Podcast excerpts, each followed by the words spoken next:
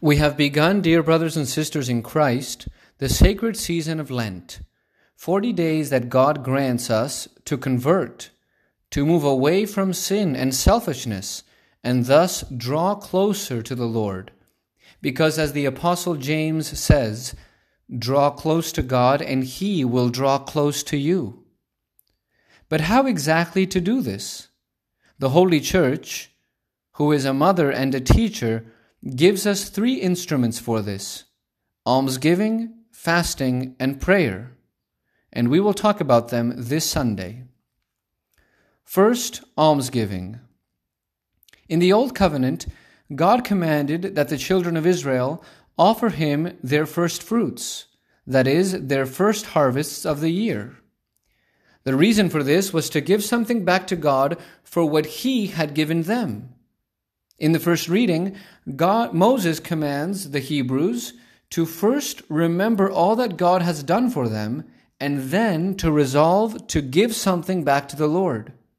Moses says to them, Then you will say to the Lord your God, The Lord brought us out of Egypt with a strong hand and an outstretched arm.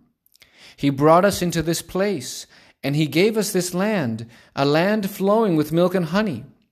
Therefore, now I bring here the first fruits of the ground that you, Lord, have given me. Do you see?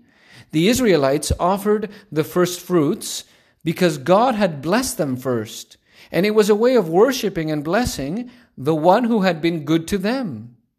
The same with us, dear brothers and sisters.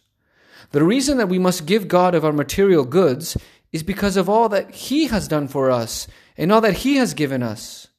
It is because God has given us so much that we must return something to Him through almsgiving. How much has the Lord your God given you? Don't you have a roof over your head, clothes to wear, food to eat? Wouldn't you say that you even have extra clothes, food, and possessions? God has blessed you so much, and you, how do you give back? There are those who say, I return prayers, love, respect. I go to Mass. Yes, that's all very well. But these are spiritual things. Now, God has not only blessed you with spiritual things, but also with material things, right?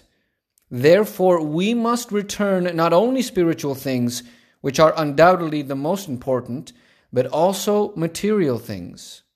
We must repay Him with alms, dear Christians.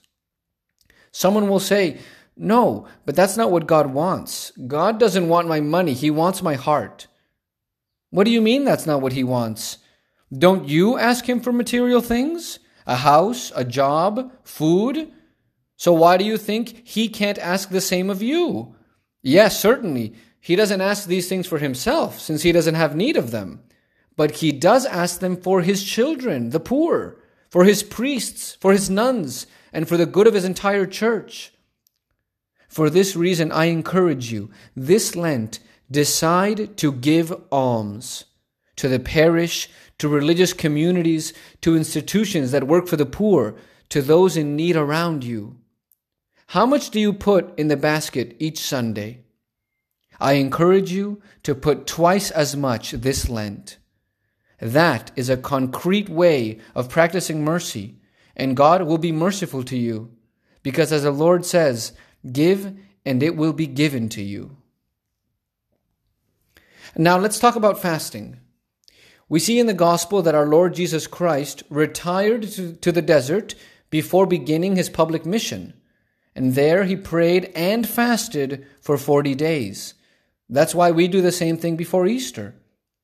Now, if Christ fasted, he, the spotless Lamb who had no sin to purge, we who are sinners, who fall every day and several times a day, are we not going to fast to purge for our sins? Because you have to have this very clear, dear brothers and sisters. All your sins will have to be purged. With each sin, we acquire a debt before God, and that debt must be paid with penance. If it is not in this life, it will be in the future life in purgatory. But the debt must be paid. And one of the best ways to pay that debt for our sins is fasting. Because fasting, when we offer it to God with a pure, humble, and contrite heart, is like a sweet smelling sacrifice that comes into His presence. Therefore, fasting is very healthy for the soul. Now, there are two ways to deprive yourself of food. One is called abstinence, which means not eating meat.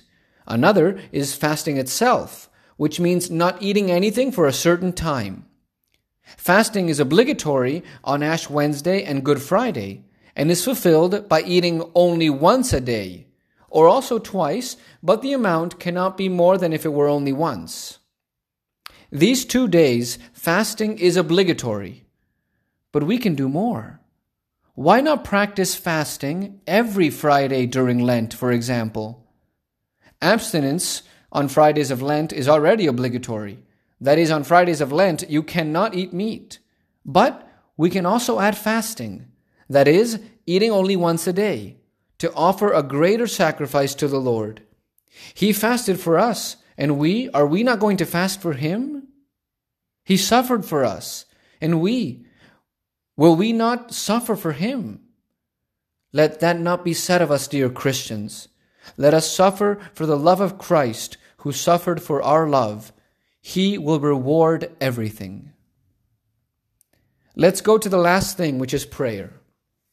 But I want to talk about a very special way of praying, which is called Lectio Divina. It means praying with sacred scripture. When we read the gospel, dear brothers and sisters, it is not only our heart that speaks to God, but what is more important, God speaks to our heart. How are we going to know God's advice for our lives if we never hear his voice in sacred scripture? How can we know Christ if we never hear about what he said and did? St. Jerome says, ignorance of Christ, sorry, ignorance of the scriptures is ignorance of Christ. No one knows Jesus if he does not know his words. How important it is to read the Holy Bible for our spiritual life. Notice that in today's gospel, when Christ was tempted by the devil, he responded to all the temptations by quoting Holy Scripture. He did this to give us an example, dear Christians. If Christ, being God, defeated the devil with the Scriptures, how much more we poor creatures need to know and live by the Word of God in order to overcome temptation and practice virtue. Therefore, this Lent, I invite you, dedicate some time every day to reading the Holy Gospel. Someone might reply, But Father, I don't have time. Always the same excuse. Of course, you don't have time because your day is already full of all the things you want to do. But this Lent, why not also fast from some of your hobbies so you can read the Bible? Do you like to watch videos on YouTube? Read novels? Visit friends? Spend time on Facebook and Instagram? Well, why not give, give these things up a bit so you have more time to read the Bible this Lent? They're not necessary. You can live without them. And furthermore, I'm not saying to give them up forever, but for Lent. If you do so, you will soon see all the good that you will get from reading the Word of God, which is a source of wisdom, strength, and comfort. Dear Christians, the holy season of Lent has already begun. It is a time to give more to God, and I assure you, whoever gives more will receive more, because as Scripture says, with the same measure that you measure, it will be measured to you. Which means, in other words, that if you give God a little bit, He will give you a little bit back. And if you give Him a lot, He will give you back a lot, even much more than you gave Him. Let us ask our Mother for the grace to live this holy time well.